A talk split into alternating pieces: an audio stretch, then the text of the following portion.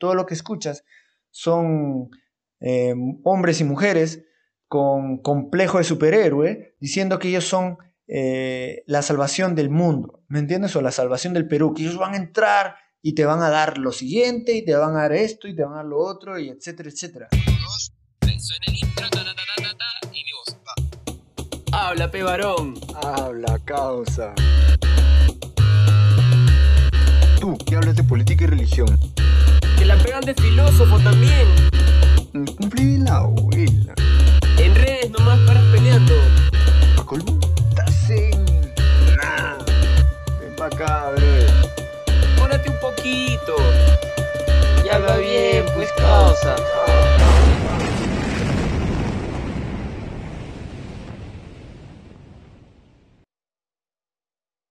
Hola, ¿qué tal? Bienvenidos a la segunda parte del episodio número 7 del podcast Habla Bien P. En esta segunda parte voy a tocar 6 artículos adicionales de la Constitución. Si no has escuchado la primera parte, te recomiendo que ahorita pares y vayas y la escuches primero porque constantemente me voy a referir a las reflexiones o conclusiones que he obtenido de esta primera parte. Además, toco los dos primeros artículos de la Constitución y bueno, son los más importantes o sí, sin lugar a dudas son más importantes. Entonces, sin quitarles más tiempo, pues comencemos con el episodio. El siguiente artículo sería el artículo número 8, en el cual se habla sobre el tráfico ilícito de drogas, donde estipula que el Estado combate y sanciona el tráfico ilícito de drogas, asimismo regula el uso de los tóxicos sociales. Miren, para ir directo al grano, como he dicho antes, el Estado no es Dios, mm, creas o no creas en Dios. Ya, si crees en Dios, tú crees que, y bueno, y dentro de la fe cristiana, pues tú crees que Dios te ha otorgado pues el libre albedrío. Quiere decir que el libre albedrío es hacer lo que se te pega la gana, tanto cosas buenas como malas. Y la libertad sería elegir entre el bien y el bien mayor. Entonces, la libertad es cuando eres libre del mal, por decirlo de alguna manera. Si no crees en Dios, pues tú crees que existe la libertad. Tal vez también crees que existe el libre albedrío. Imaginemos, simplifiquemos, si no crees en Dios o crees en Dios, crees que tienes el libre albedrío. Quiere decir que tú eres capaz de hacer lo que se te pegue la gana, ¿no? Mm, irte de viaje, este, romperle la nariz a alguien, o estudiar, o trabajar.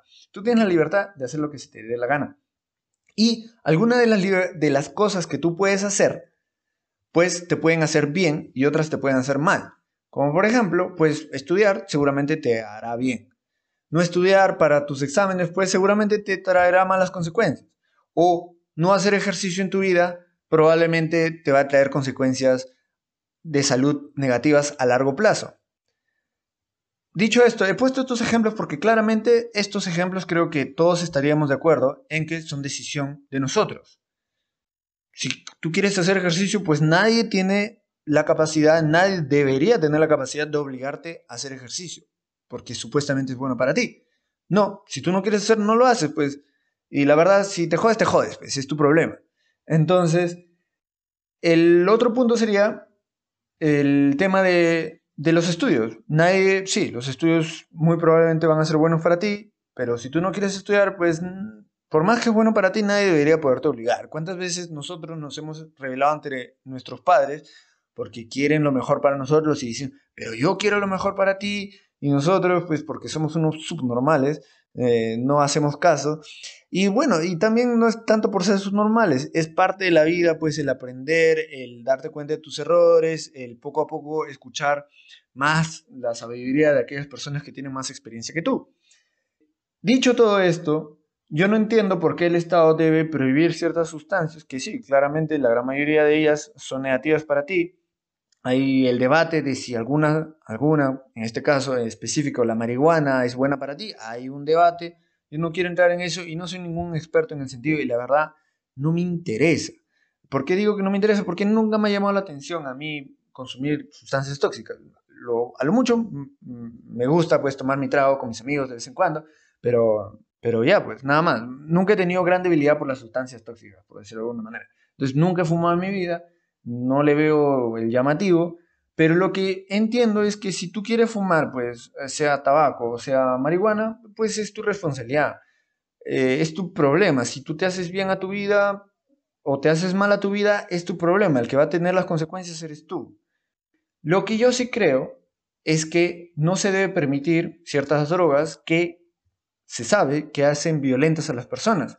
¿Por qué? Porque ahí el Estado estaría fallando en proteger seguridad de las personas, incluso probablemente la vida. Entonces el Estado te protege ante esas cosas. Y si hay alguna sustancia, sea una droga o en el futuro, sea pues, no sé, eh, como muchas veces eh, se ha creído y creo que ya ha quedado bastante demostrado que ver ciertos programas de televisión te vuelven violento. Mm, entonces, si se demuestra, imaginemos que es verdad, ¿no? Ver cierto, como decían cuando éramos chivolos, al menos los de mi generación, que ver Dragon Ball te hacía violento.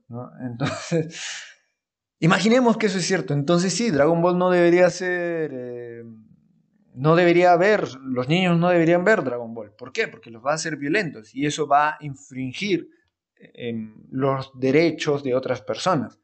Eh, imaginemos que sí, sí. Entonces hay drogas que sí, hacen violento a la gente y hacen a la gente matar a otra gente, comerse a otra gente. Entonces, eh, esas drogas no deberían ser permitidas, pero por ejemplo, yo no sé, al menos la más famosa, pues no, y la que tanto se habla, la marihuana, hasta donde yo sé, no soy ningún experto. Por eso digo, si la droga no, no te hace violento, pues está bien, ¿no? Entonces, este es tu problema. Entonces, imaginemos, si es cierto que la marihuana, pues solamente te, es una droga recreativa, como lo es el, el, tabaco o lo es el alcohol, ¿cuál es el punto? ¿Por qué, por, ¿Cuál es la diferencia con la marihuana? Ah, algunos dicen, bueno, te lleva a otras drogas.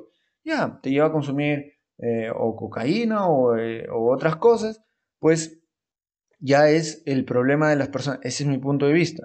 Creo que debería depender de cada persona el ver qué sustancia tóxica consume. Ahora quiero pasar al artículo 17, donde se habla sobre la obligatoriedad de estudios hasta la secundaria y garantía de la erradicación del analfabetismo. Este es un tema bastante particular. En esto yo sí tengo que reconocer que eh, es muy difícil saber qué es eh, lo correcto, pero yo quiero proponer como un punto de vista para aquellas personas que creen que el gobierno tiene que garantizar los estudios, como dice acá la obligatoriedad de estudios. Lo malo es que el artículo es bastante vago, entonces no especifica qué es la obligatoriedad de los estudios hasta la secundaria. Eh, pero hay una verdad que creo que la gran mayoría de personas van a estar de acuerdo conmigo, que sería que la única forma de aferrarse al poder es manteniendo al pueblo ignorante. Eso es algo, una verdad que creo que todos conocemos. Que si el gobierno, tenemos un gobierno que quiere aferrarse al poder, pues lo vas a mantener ignorante.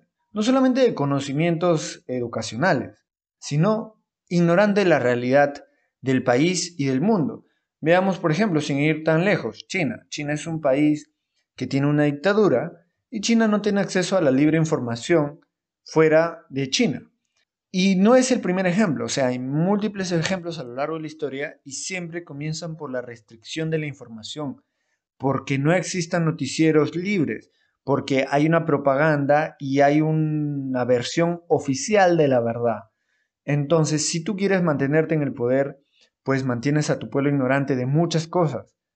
Esa es una tentación que tiene el gobierno, que tiene el Estado de forma constante. Entonces, yo no entiendo la lógica de esta ahorita, todas las veces que me he cruzado con distintas personas que sí creen que los estudios tienen que ser obligatorios, y yo les hago la pregunta, pero, discúlpame, ¿tú estás de acuerdo en que el gobierno tiene una motivación para mantenerte ignorante y me dicen, sí.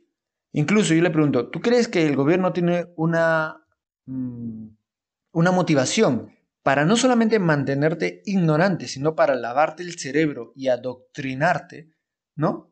Para que crean que, para que ellos, para que tú creas que el gobierno es lo máximo, pues que te soluciona todas las cosas y que lo necesitas y etcétera, etcétera. ¿Tú crees que el gobierno tiene esa motivación? Sí, el Estado tiene esa motivación. Entonces, yo te pregunto si tienes esa motivación que es tan nefasta de adoctrinarte, de mantenerte bruto, todo lo que conlleva estos dos puntos, ¿por qué quieres confiarle la educación a, esta institución que tiene esa motivación de justamente no educarte? Yo no le encuentro ninguna lógica y lo único que, la única respuesta que siempre he recibido, pues es, pero es que la educación tiene que ser gratuita. Pero yo le digo, pero, pero te acabo de hacer dos preguntas. Dime cómo es que llegas diciéndome sí a ambas y después dices, pero la educación tiene que ser gratuita. Eh, no, no, nunca encontraba a alguien que me lo argumente de forma sustancial, con buenos argumentos, ¿no? Entonces, yo te invito, si tú eres una persona que piensa así, pues, a ver, déjame comentarios, tal vez tú sí tienes una buena respuesta y se puede hacer un debate interesante. Y tal vez lo puedo comentar en, en futuros episodios sobre cuál sería mi respuesta a los argumentos en contra de lo que acabo de decir.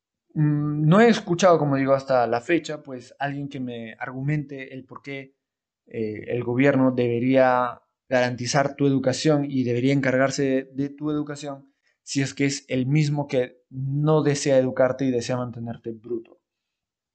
El siguiente sería un punto que es sumamente interesante para mí y va a ser sumamente controversial, que sería el artículo 24, donde se habla, habla sobre los derechos del trabajador y específicamente se dice las remuneraciones mínimas se regulan por el Estado con participación de las organizaciones representativas de los trabajadores y de los empleadores.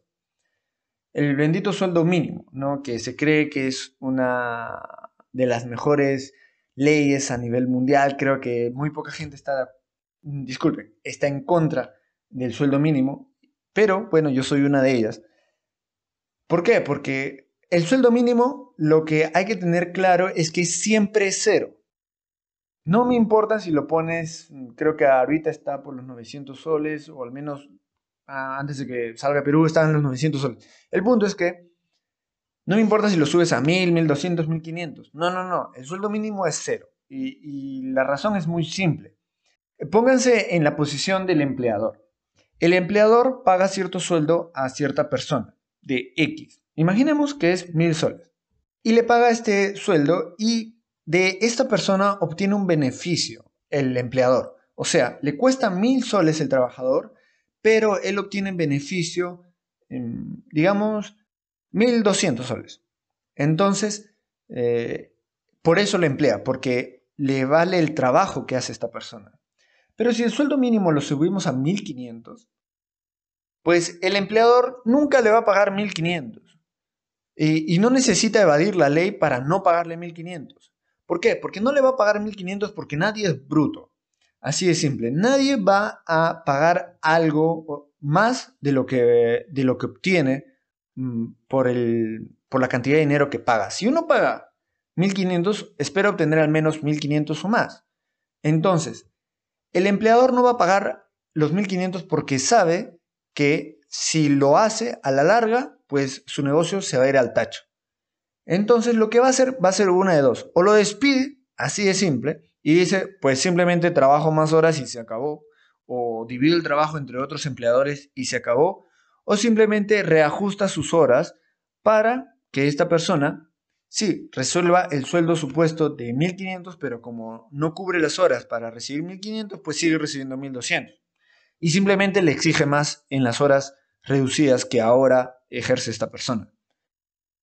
Entonces, el sueldo mínimo siempre es cero, porque ningún empleador va a pagar más de lo que recibe de este empleado, de las horas trabajadas de este empleado.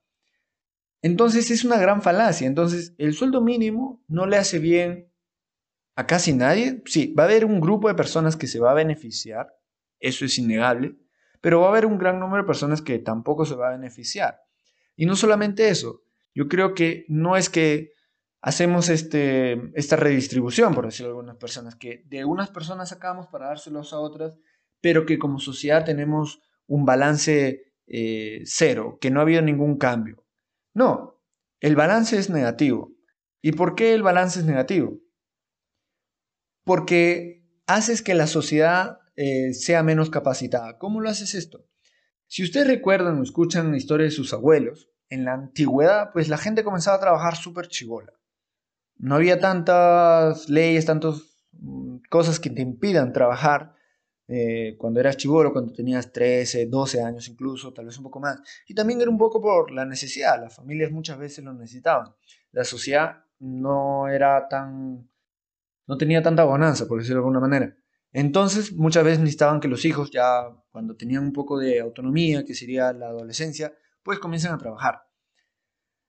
Pues, eh, ¿esto qué creaba? Que los chicos comiencen desde muy temprana edad, pues, a saber cómo es el mundo. Recuérdenlo, por ejemplo, yo que he estudiado, pues, eh, carrera profesional, cuando sales a trabajar, el mundo es totalmente diferente. No solamente el mundo es totalmente diferente, te das cuenta de que lo que aprendiste en la universidad básicamente estás en cero, en verdad tienes que aprender un montón de cosas que no has aprendido en la universidad y, pues simplemente es todo un, cambio total de la vida y, despiertas a una realidad que antes no conocías. Antes, las personas despertaban a esta realidad antes, comenzaban a aprender estas habilidades en la adolescencia. Entonces, cuando llegaban aquellas personas que no eran muchas las que estudiaban pues una carrera profesional, no solamente tenían la única habilidad que era su carrera profesional, sino que tenían otras habilidades que han ganado a lo largo de la vida. Y no solamente eso, tenían algo súper importante, que tenían experiencia en la vida real, trabajando en el mundo real. Entonces, esto era súper beneficioso para las personas. Sin embargo, ahora en la actualidad no es así. Lo que tú haces al subir el sueldo mínimo es eliminando a todas estas personas sin habilidades de ser contratadas. Ahora en la vida, una empresa va a contratar a un chiquillo pues, de 15 años. ¿Por qué? Porque uno sabe que el chiquillo está en otra nota. Dos sabe que el chiquillo no son como los chiquillos de antes, pues que despertaban a la realidad del mundo mucho antes, sino que este pata está, está fuera de sí pensando solamente en los quinos y demás. Todas estas personas, sin habilidades, sin experiencia, son mm, eliminadas del mercado, están fuera del mercado laboral no son atractivas para los empleadores. ¿Por qué? Porque son sería demasiado caras contratarlas y tendrían que enseñarle todos y no tienen habilidades desarrolladas, no tienen experiencia adquirida. Entonces, el sueldo mínimo de estas personas es cero. Entonces, tenemos una sociedad que gana menos habilidades y tenemos que el trabajo se concentra entre las personas más capacitadas y son los únicos que logran desarrollarse. Entonces no lo veo como positivo para la sociedad. Yo creo que esto debería quedar a negociación de cada persona con el empleador que desea emplearlo y así poco a poco ganar experiencia. Y tú dirás, pero hay personas que no, saben nada y pueden ser engañadas, pues los, como tú dices, no son personas que sin experiencia en el mundo real y pueden ser engañadas por los empleadores. Sí, es cierto, muy probablemente. Y justamente esto les va a enseñar para una siguiente vez no ser engañadas. Entonces, lo que sí, pero tú dices, oye, pero se prestan a muchos riesgos, ¿no? De abuso, de, esclavitud, por decirlo de alguna manera, etcétera, etcétera. Sí, es relativamente cierto, porque esto sí puede ser protegido por la ley, esto sí puede ser protegido por el Estado, porque nadie puede infringir tu libertad, nadie te puede esclavizar, eh, cosas por el estilo. Pero el sueldo que tú ganas, pues debería, para mí, desde mi punto de vista, quedar a negociación. Esto abriría las puertas a muchas personas también piénselo a las personas discapacitadas que han nacido pues con alguna discapacidad física o con alguna discapacidad mental. Yo creo que también les abriría muchas puertas y permitiría que esas personas se desarrollen. ¿Por qué? Porque ya no hay tantos requerimientos, ya no hay tantas, eh, tanto sueldo mínimo, pueden trabajar por, por, por una cantidad menor sin ningún problema. En cambio, muchos empleadores no se ven motivados porque dicen, pucha, me gustaría ayudar a la sociedad, tengo una empresa que le va bien, me gustaría ayudar a ciertas personas, pero no me es económicamente rentable. En cambio, si hacemos que el poder preocuparse por la sociedad y por estas personas con menores capacidades, eh, ya sea por deficiencias físicas o mentales, o personas con, sin experiencia, muy chiquillas, ¿me entiendes? Pero que necesitan eh, salir adelante, que necesitan apoyar a sus familias, y pones menos restricciones para que estas personas puedan trabajar, el empleador probablemente pueda, pueda ejercer ayudar a estas personas a desarrollarse y esto sería un bien para la sociedad y sería rentable para él. Si es rentable para el empleador, es bueno. ¿Por qué? Porque quiere decir que puede hacerlo, escalarlo, esto, hacerlo cada vez más grande, ayudar a cada vez más personas. Muchas personas esperan que los empleadores, los empresarios, pues simplemente regalen un poco lo que ganan. Eso no es bueno para nadie, no es bueno para los empresarios, no es bueno para las personas, es bueno para algunas personas que específicamente en ese momento concreto, en el corto plazo, se benefician de los regalos, hechos por estas personas con mucho dinero. Pero si no es escalable, si no es económicamente rentable, pues siempre se va a quedar a ese nivel o a, largo plazo ya, ya no se va a hacer más porque, porque simplemente está drenando dinero. Pero si es económicamente rentable, hacer que las personas con menos capacidades y menor experiencia se desarrollen, pues genial, se va a poder eh, hacer cada vez más, como los negocios que son económicamente rentables crecen en grandes eh, conglomerados pues corporativos. ¿Por qué? Porque son económicamente rentables, por eso crecen. Entonces, si se hace económicamente rentable que las personas con pocas capacidades o poca experiencia se desarrollen y ganen estas dos, capacidad y experiencia, pues vamos a tener una sociedad más capacitada y con más experiencia. Por eso yo creo que el sueldo mínimo no es bueno en ningún sentido. Con esto, un tema un poco relacionado a esto sería el artículo 30, donde se habla sobre la ciudadanía que se alcanza a los 18 años y que esta ciudadanía te va a permitir, pues, eh, votar, ¿no? Tener derecho a sufragio, a sufragio. Esto es un poco particular y ya lo he un poco en el punto anterior, que eh, en la actualidad son 18 años, antes solía ser 21 y piensen, en la antigüedad a los 21 años tú ya llevabas trabajando probablemente más de 5 años, llevabas experiencia laboral, mucha gente ya estaba casada a los 21 años, ya sabía lo que era tener una casa, lo que era pagar impuestos, lo que era eh, eh, trabajar, ganarse su plata y vivir de su plata. Ya sabía cuánto sudor de la frente necesitan pues para poder pagar, para poder comer, para poder mantener a su familia es muy diferente a la sociedad actual. A los 18 años, tú estás recién iniciando la universidad y lo único que te importa, si eras como yo, pues eran las fiestas y los amigos. Mucha gente mm, solamente está dedicada a pasarla chévere en los primeros años de la universidad, incluso durante toda la universidad. Y otra gente sí, está enfocada en sus estudios, pero no conoce nada de la vida real, entonces están un poco mejor. Están enfocados en los estudios, están pensando en su futuro, en qué trabajo van a tener, pero muchas de estas personas que han sido muy responsables durante su vida universitaria, cuando salen a trabajar, dicen, ah, el mundo es totalmente diferente, lo que aprendí en la universidad es, es muy poco, la realidad y cómo se ejerce mi profesión es totalmente diferente a la imagen que yo me había llevado de estudiar en la universidad. Entonces, a los 18 años, somos unos chiquillos que no sabemos absolutamente nada de la vida. Yo ahorita tengo 29 años y realmente creo que sé muy poco de la vida y del mundo. Por ejemplo, recién he leído la Constitución a los 28 años, el año pasado. Entonces, eh, creo que cualquier persona que va a votar debería eh, leer la Constitución. Y, por ejemplo, hay muchas partes que hablan sobre ciertas instituciones gubernamentales, sobre ciertos grupos de poder, etcétera, etcétera, que no tengo ni idea de qué son ni qué hacen. Entonces, yo digo, ¿cómo es que eh, chiquillos de 18 años votan? Eh, no tiene ningún sentido, no tiene ni pies ni cabeza. Debería ser, de, o sea, una de dos, o debería cambiar la sociedad donde digo, ¿no? Donde hay menos restricciones, las personas pueden ganar experiencia y conocimientos y habilidades a más temprana edad, porque no existe un sueldo mínimo. Y por lo tanto, que las personas de 18 años en promedio, pues van a ser personas con mayor experiencia en la vida real, trabajando y pagando, pagando impuestos y demás van a saber lo que cuesta ganarse la plata, van a saber esto y van a poder votar pues con mayor criterio. Entonces, en cambio, darle el voto a un montón de chiquillos que lo único que hacen es esperar el fin de semana para pasarla bien, no veo cómo eso va, a ayudarnos a votar bien. Y tienen que darse cuenta que esto juega a favor pues de los políticos que quieren mantenerse en el poder. Ellos quieren que personas ignorantes voten, porque como dije antes, la ignorancia les va a permitir que ellos se mantengan en el poder o ganen poder o entren en el poder. Entonces hay una motivación porque, o sea, cuando escuches que esos políticos luchan por el derecho de voto de, personas, de todos, ¿no? Hay países, por ejemplo, en Estados Unidos ya se quiere volver a bajar el voto a los 16 años, si mal no me equivoco. dicen, no, que sí, que todos tienen el derecho a votación y los chiquillos de 16 años pues, pues ya saben leer y, y supuestamente manejan los cursos de su colegio y de la secundaria. O sea, esto lo hacen simplemente porque saben que es más probable que voten por ellos.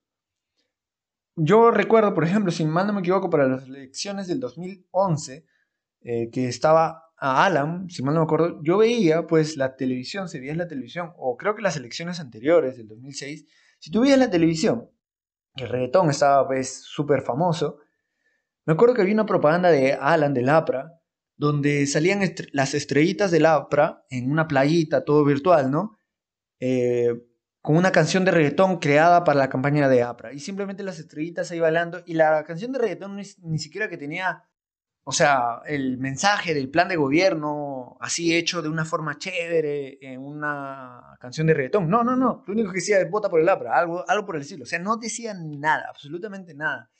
Entonces, esto demuestra justamente lo que yo digo, que, que justamente eh, apuntan a la juventud porque saben que es muy fácil manipularla porque saben que no tienen los conocimientos ni la experiencia necesaria para poder discernir pues este tipo de, de, decisiones, de información, que no conocen la información ni siquiera, ni siquiera saben que existe o dónde buscarla.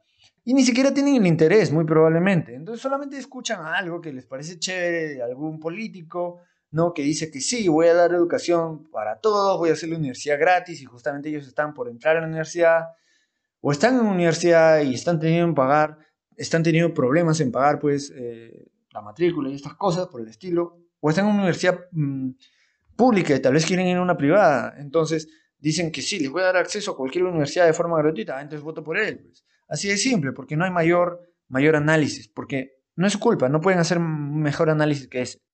Entonces, no tienen, la sociedad está hecha de cierta forma que las personas de 18 años pues no tienen forma de ganar experiencia en la vida real, en el mundo real, conocimientos, habilidades que realmente les van a ayudar en la vida real y a conocer cómo funciona el mundo.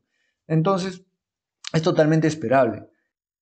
Por último, quiero tocar un punto, eh, ya voy por la hora, pero quiero tocar un punto eh, que no es muy común y que probablemente no sea del interés de la mayoría de personas, pero realmente yo les invito a que realmente tiene que ser de su interés porque esto es probablemente lo que define más nuestra vida. En el artículo 84 se habla sobre el Banco Central de Reserva.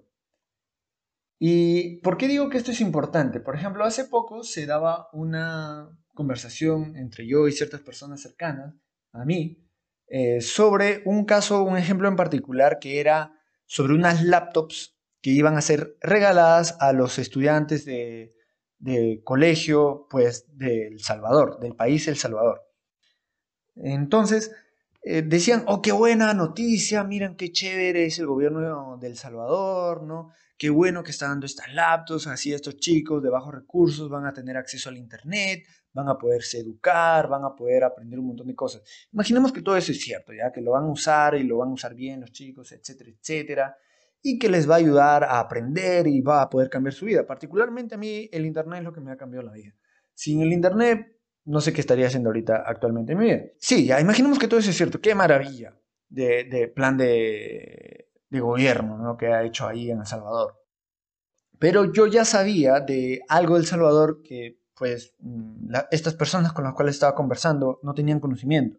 Porque tengo un buen amigo del Salvador, entonces eh, me gusta seguir política internacional y yo sabía que El Salvador era un país altamente endeudado. Entonces yo en ese momento pues busqué los números exactos y les pasé la noticia y les dije simplemente, yo no me puse a conversar sobre el tema de las laptops. Yo les puse otro punto de vista y les dije, miren, ya todo lo que quieran, pero el punto es que El Salvador no puede afrontar este gasto. El punto es que El Salvador es un país extremadamente endeudado que está en el hoyo del endeudamiento. Cualquier gasto es súper grave entonces los puede llevar a la ruina, literalmente. Entonces yo les digo, eh, yo les digo este punto de vista, pero, pero ellos dicen, no, mira, es educación, educación, no importa, te tienes que endeudar. Me parece un análisis insuficiente. Piénsenlo de esta manera. Imaginemos que si tomamos esta posición de que si educación es educación, por lo tanto, siempre vale la pena endeudarse, entonces, ¿por qué ahorita no invitamos a todas las personas de bajos recursos a que se endeuden para entrar a las mejores universidades privadas del Perú y así tengan mejores oportunidades, porque es claro que si tú entras a alguna de las universidades eh, con mejor renombre, puedes encontrar un mejor trabajo apenas saliendo de una universidad que si vas a una universidad que, no es conocida, por ejemplo, y, pero que es económica. Entonces, ¿por qué no invitamos a hacer eso a todas las personas? Porque sabemos que no les va a salir bien, porque Imaginemos que se los dan los bancos. En primera instancia, muy probablemente no se lo den. En segunda instancia, imaginemos que se lo dan. Eh, endeudarse muy allá de tus medios, de tus medios de, pago, eh, ahorita en el presente y los eh, medios de pago que tú tengas ah, en el esperado futuro, pues endeudarse mucho más allá de lo que es realmente creíble, pues sabemos que resulta mal. Lo único que va a pasar es que no vas a poder pagar estas deudas, las cuotas, etcétera, y por lo tanto esa deuda no va a bajar nunca, sino que va a crecer estrepitosamente y cada vez con mayores eh, intereses y etcétera, etcétera. Entonces, eh, sabemos que endeudarse excesivamente es negativo. No importa el motivo. Este esto es lo importante de las finanzas que se tiene que entender. El motivo del préstamo no importa. El préstamo se va a comportar como un préstamo se comporta. Y si eres incapaz de pagarlo, el préstamo no importa si era para educación o si era para irte a apostar, pues a Las Vegas. No, no importa el préstamo, cuál fue el motivo. El punto es que el préstamo se va a comportar como un préstamo. Y si te va a mandar a la bancarrota, te va a mandar a la bancarrota, no importa si estudia, si fue un préstamo para estudios o si fue un préstamo para despilfarrar el dinero. No importa lo que hiciste con ese préstamo. El punto es que el préstamo te va a fregar si es que no eres capaz de pagarlo. Yo les decía, me decían, pero no, pero dime, ¿tú crees que está bueno el plan? Yo les digo, el plan que haga ahorita El Salvador, que implique un gasto de dinero brutal, no es un buen plan porque el Salvador no tiene el dinero, está en el hoyo del endeudamiento y no puede endeudarse absolutamente más. Así que lo único que tienen que hacer, no tienen que sacar nuevos planes, tienen que reducir su gasto público al máximo. Pero no, que nos estás evadiendo el plan. Yo les digo, es que ya es irrelevante. Si llegas a ese punto, que estás metido en el hoyo por tantas deudas, pues no tiene ningún sentido que te sigas endeudando. Y el Banco Central es la forma, es la herramienta que usa nuestro gobierno para endeudarse. Por ejemplo, sin ir tan lejos, el plan de Reactiva Perú del año pasado, donde lo que era después eran garantías por parte del gobierno de préstamos hechos por las instituciones mm, financieras, o sea, los bancos, para los costos de corto plazo de las empresas. O sea, para que como se hizo la cuarentena y no, por ejemplo, el cine, nadie iba al cine, o restaurantes, nadie iba al restaurante, entonces no estaban teniendo ingresos, por lo tanto, cómo pagaban los, los sueldos de ese mes. Para ayudarles con sus costos eh, del mes, cosas por el estilo, pues se hicieron estos préstamos. Y si no iban a poder pagar estos préstamos a los bancos, entonces los gobiernos pagarían estos préstamos, así los bancos pues podían hacer estos préstamos sin ninguna preocupación, lo cual no tiene ningún sentido. Un prestamista, alguien que hace un préstamo, siempre tiene que hacer el análisis de si la persona o la institución a la cual está haciendo un préstamo le va a pagar. ¿Por qué? Porque si no, no lo hace. Entonces, porque si cree que no le va a pagar, no lo hace, porque si no es dinero al tacho, dinero que desaparece.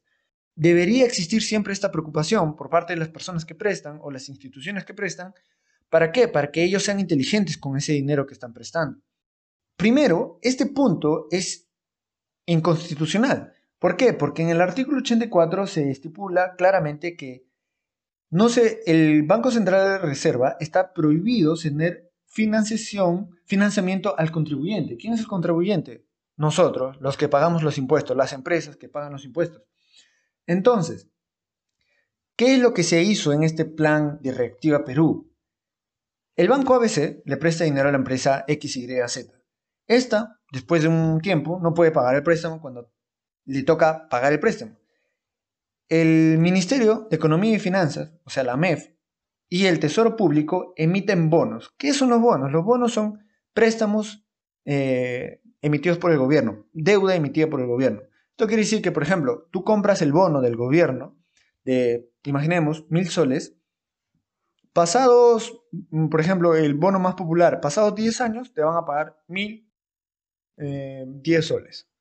Entonces, te dan un interés. Es un préstamo esto se conoce como un préstamo de renta fija, quiere decir que hay un pago sí o sí que va a ocurrir. Y se supone que estos pagos son de riesgo cero. ¿Por qué? Porque el gobierno tiene el Banco Central que puede imprimir dinero. Entonces, si no tienen dinero en su cuenta bancaria, por decirlo de alguna manera, para pagarte esos 1.010 soles pasados 10 años, pues lo único que van a hacer es simplemente imprimir los 1.010 soles y dártelo. Entonces, tú sí o sí vas a recibir tus 1.010 soles. Entonces, como decía, la MEF y el Tesoro Público emiten estos bonos, que son deuda y el Banco Central de Reserva imprime dinero y compra estos bonos. Así el gobierno recibe una inyección de dinero y puede pagar la deuda a la empresa.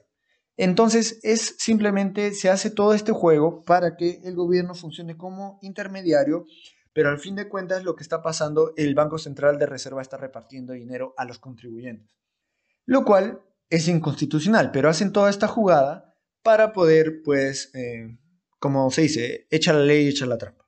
De esta manera, si no te diste cuenta lo que está pasando, al final de cuentas, el gobierno se está endeudando con el Banco Central del Perú. Entonces, eventualmente, el gobierno va a tener que pagar estos préstamos al Banco Central del Perú.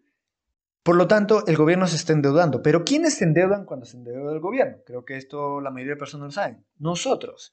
Si el gobierno se está endeudando, nosotros, los que pagamos los impuestos, somos los que estamos siendo endeudados.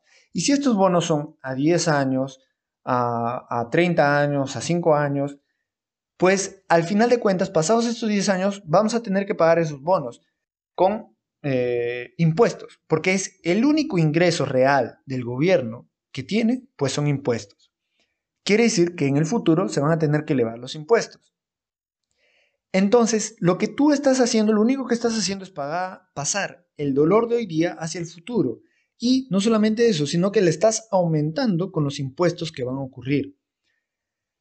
Y esto es un, si no se dan cuenta, esto es un conflicto moral, pues. Es muy fácil agarrar y pasar el problema a las generaciones futuras. Lo que tienes que darte cuenta, y con el ejemplo que decía de los chicos de Salvador, muy bien, ahorita el día de hoy están recibiendo una laptop, y como yo les decía con estas personas con las cuales estaba conversando, eh, yo les dije, esto lo van a tener que pagar. Y me dijeron, no, pero tú cómo sabes. No, no, yo no me refiero a que van a tener que el gobierno les va a pasar la factura y van a tener que pagar esta laptop, pues les costó, eh, no sé, 500 dólares. No, no, no, yo no me refiero a eso, sino a lo que me refiero es que en el futuro, cuando estos chicos salgan del colegio, van a tener que pagar al gobierno más impuestos porque están sumamente endeudados. Las deudas se tienen que pagar en algún momento. Entonces, estos chicos de El Salvador van a tener que terminar pagando estas deudas y van a tener que pagarlas más de lo que recibieron en el pasado. Y probablemente en ese momento ya la laptop ya, ya murió, ya ni siquiera la tienen, pero tienen que pagar más de lo que recibieron en ese momento. Y vamos a ya tú saber si es que realmente esta laptop les cambia la vida de tal manera tanto que cuando tengan que pagar estos impuestos lo pagan felices. Yo lo dudo. Entonces, este es el gran problema que vamos a tener que elevar impuestos. Y esto, uno, creo que moralmente no es correcto pasar nuestras responsabilidades presentes a las generaciones futuras. Y lo otro, puede caer en inflación brutal o en simplemente que el gobierno no paga estas deudas. Lo cual ambas, ambas soluciones, por decirlo entre comillas, pues son muy negativas para el país y para las personas del país. Ya no quiero entrar en todo este análisis financiero, pero creo que he puesto las bases y podrían ustedes averiguar un poco más por su cuenta. Por lo tanto, toda acción del gobierno incurre en gasto público. No hay almuerzo gratis. O sea, no hay nada gratis en este mundo. O sea, esas laptops no son gratis. Tienen que ser pagadas por alguien. Y van a ser pagadas por estos chicos en el futuro o por generaciones futuras. Pero el punto es que alguien las va a pagar o las van a pagar ellos en el presente, porque la deuda se va a hacer tan grande en el presente que ni siquiera los impuestos pueden ser pagados en el presente y El Salvador se mete en graves problemas eh, económicos financieros. Y lo cual puede terminar incurriendo en que sí, estos chicos reciben estas laptops, algunos de ellos van a estar saliendo en los próximos años del colegio y van a entrar a la universidad y después cuando salgan a la universidad o antes de eso van a intentar buscar trabajo porque la situación económica de El Salvador está tan mal y no va a haber absolutamente trabajo para nadie, porque por la irresponsabilidad y el sobreendeudamiento de su gobierno, pues el país se fue al tacho. Entonces, no hay almuerzo gratis. Entonces, cada vez que te dicen, sí, estamos dando esta laptop gratis, pues piénsalo dos veces y analicemos a mayor profundidad las situaciones económicas, financieras que están sucediendo para ver si es un gasto responsable o no. Porque si no lo es, entonces no importa qué bonito suene, qué bueno sea, qué bien intencionado sea, no importa si es educación o salud o lo que quieras, pues al final de cuentas te vas a quedar sin educación, salud, trabajo, lo que sea, y al final de cuentas va a ser peor. Entonces, no pensar en el endeudamiento como algo sumamente importante que se tiene que analizar del, plan de gobierno, de la política pública que sea, pues eh, me parece que, que no tiene ni pies ni cabeza. dejarle como unos últimos datos. Por ejemplo, el Perú se encuentra en déficit desde el 2014. Esto quiere decir que recauda menos impuestos en el año de lo que recibe en impuestos eh, por los contribuyentes. Lo cual mm, es algo que puede ser preocupante mm, si se mantiene por mucho tiempo. Esto quiere decir que Perú cada vez está creciendo más su deuda. Esto quiere decir que lo que ya he dicho, que generaciones futuras van a tener que pagar esta deuda a nosotros mismos de acá a algunos años. Lo cual no es positivo, porque esto quiere decir que drena más ahorros de nosotros y por lo tanto no podemos hacer crecer la economía. Algunas personas no van a poder poner negocios, por lo tanto no van a poder dar trabajo para otras personas, porque los impuestos van a ser mayores y van a tener menos ahorros. Y también drena economía en el sentido de que, por ejemplo, no vas a poder invertir más en tus estudios. El punto es que simplemente se va a pagar la deuda y los intereses por las responsabilidades que hemos pateado hacia el futuro. No solamente es el dinero X, sino que es el dinero X más, los intereses. Entonces yo soy de la filosofía de que paguemos nuestras, nuestras facturas el día de hoy y solamente lo que es absolutamente necesario sumamente necesario usemos deuda. La deuda es necesaria, la deuda es necesaria para crecer. Yo estoy de acuerdo en ello. Entonces, pero mucha deuda ya no te ayuda a crecer. Hay un punto, un sweet spot, como se llama, ¿no? un punto perfecto de balance, de equilibrio que se debería de buscar y no simplemente endeudarse por endeudarse. Bueno, y con eso sería básicamente todo. Lo último quiero terminar con un punto eh, sumamente controversial que probablemente la gran mayoría de personas me va a criticar bastante y justamente mi hermano, que fue el primero que le comenté esta posición mía, que, que fue una idea que comenzó a surgir en mi cabeza hace muchos años, y me dijo, nah, estás mal, y me sacó un tema de Kant eh, sobre la moral, eh, que tiene razón, creo que su punto es muy válido. lo que quiero decir es que en el artículo 184 se habrá habla sobre la nulidad de los procesos electorales, que si dos tercios de la población no votan, seguro algunos ya sabían esto, pues se anula el proceso electoral y se vuelve a repetir. Personalmente yo hace muchos años, después de las últimas elecciones, de las elecciones del 2016, comencé a ver el panorama político que se estaba dando y era una idea que se iba formando antes de estas elecciones. En estas elecciones yo voto por PPK. Y, y y después eh, de las elecciones, eh, antes de las elecciones, nunca, nunca he tenido ninguna convicción ni gran creencia en ningún político. Y ya venía formándose la idea de que en verdad no tiene ningún sentido por, por quién vas a votar. Y todo lo que ha pasado durante el, el gobierno de PPK y después de Vizcarra, de su vicepresidente, pues y toda la basura del Congreso y todo lo que pasó el año pasado, pues me terminó corroborando lo que yo ya venía pensando. Y lo que le dije, yo le dije, salga quien salga, el sistema está tan corrupto, le decía a mi hermano, que no importa por quién votas, le dije. No importa por quién votas, no importa si viene alguien como Jesús, así de perfecto, ¿me entiendes? Con el mejor plan de gobierno. ¿Sabes por qué? Porque, porque al final de cuentas no es Jesús. Esto quiere decir que no es Dios. Por lo tanto, no va a poder ir contra el sistema. El sistema está tan corrupto y sucio que el sistema o lo va a terminar corrompiendo, porque no es Jesús, no es perfecto, o lo va a terminar destruyendo o lo va a terminar expulsando. El punto es que no va a poder ejercer ningún tipo de cambio. Y yo me he dado cuenta de que el cambio no está en nuestro candidato presidencial o en nuestro Congreso, en los 120 congresistas. No, el cambio no está ahí. El cambio está en nosotros, en que nosotros recuperemos nuestro poder y pues simplemente nosotros hagamos el cambio desde la sociedad, que seamos independientes, autónomos del gobierno y hagamos ese cambio. Yo creo que como está la situación, como están las motivaciones, que he hablado bastante y largo y tendido el día de hoy, las motivaciones que existen para entrar en el poder, como está la situación, como está conformado el sistema estructurado, el sistema de motivaciones y codicias que se crea dentro de nuestra estructura gubernamental, impiden que se pueda hacer cualquier bien desde ahí.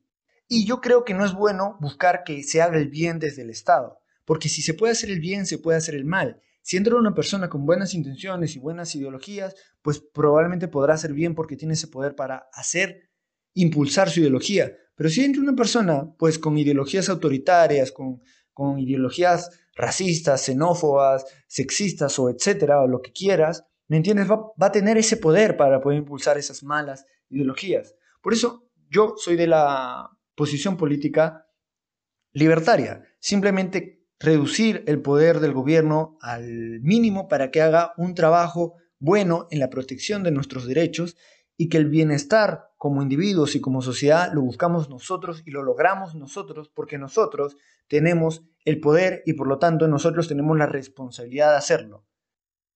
Esa es mi posición política. Por eso actualmente yo no voto por ningún político porque ni siquiera aunque venga el político eh, de mi preferencia que impulsa mi, mis, mis pensamientos, que los defiende y que busca estas políticas, yo no creo que va a ser capaz de implementarlo. Tendría que ser un, un, partido político el cual veo un grupo excepcional de personas con una visión libertaria como general, ¿me entiendes? Y que están dispuestos a entrar para quitarse el poder a ellos mismos y devolverle el poder al pueblo. Pero no escuchas nada de eso. Todo lo que escuchas son eh, hombres y mujeres con complejo de superhéroe diciendo que ellos son eh, la salvación del mundo, ¿me entiendes? O la salvación del Perú, que ellos van a entrar y te van a dar lo siguiente y te van a dar esto y te van a dar lo otro y etcétera, etcétera. Entonces, yo no lo veo positivo en ningún sentido eh, tener este tipo de candidatos políticos porque existen estas motivaciones políticas. Por estas razones es que personalmente yo hasta la fecha nunca encuentro un político que me ayude o me motive a votar por él porque creo que primero lo que tenemos que hacer antes de que en verdad yo me crea que votando por un político va a haber alguna diferencia a lo que yo espero a nivel de gobierno, pues creo que primero tendría que cambiar el sistema. Y para que cambie el sistema, lo que yo creo que tendría que pasar es que cambie lo que nosotros esperamos del gobierno. Si nosotros esperamos del gobierno que nos dé todo, que nos asegure educación, salud, etcétera, etcétera, pues van a seguir saliendo candidatos que prometan estas cosas. Si esperamos que el gobierno sea la solución al país, pues van a seguir saliendo candidatos con complejo de superhéroe que nos van a prometer un millón de cosas. En cambio, si nosotros esperamos que el gobierno simplemente proteja nuestros derechos, humanos que están en la Declaración de Derechos Humanos y haga un buen trabajo haciendo eso y que no se meta más en nuestra vida y no sea una piedra en el camino, solamente esperamos eso de ellos y solamente les exigimos eso y los verificamos, los fiscalizamos en que solamente hagan eso y no metan sus narices en nuestras vidas, pues cuando tengamos esas motivaciones y esperemos eso del gobierno y no aceptemos otra cosa que eso, pues por fin, creo yo, tendremos una mejor calidad de candidatos candidatos que no se van a crear, creer la última Coca-Cola del desierto y que no se van a creer la salvación al Perú y que porque no lo son y que por fin tendremos candidatos que pues van a entrar a hacer su trabajo, que es un trabajo administrativo, un trabajo público, un trabajo donde eh, justamente están ahí para proteger ciertas cosas y mantener las cosas funcionando, pero que no son la solución a nada. Porque si le damos ese poder, pues le damos el poder de fregarlo todo. Bueno gente, eso es todo por el episodio de hoy. Con esto termino de exponerle las bases, los fundamentos de mi ideología política.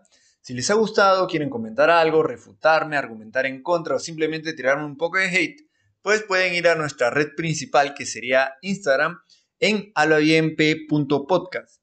También nos pueden seguir en YouTube donde ponemos extractos de los episodios del podcast donde están las partes más chéveres, mejor argumentadas o más polémicas, para que ustedes puedan compartirlas y así ayudar a crecer el proyecto. Y no solamente eso, es mucho más fácil pues compartir un extracto de un minuto, dos, a lo mucho creo que hay algunos de cinco, ocho minutos, y compartir una parte de un episodio en particular que les ha gustado a ustedes, que ahí hay varias, y así pues tal vez animar a otras personas a que también se animen a escuchar el podcast, porque si les compartes una hora de fresa, pues te van a mandar a volar.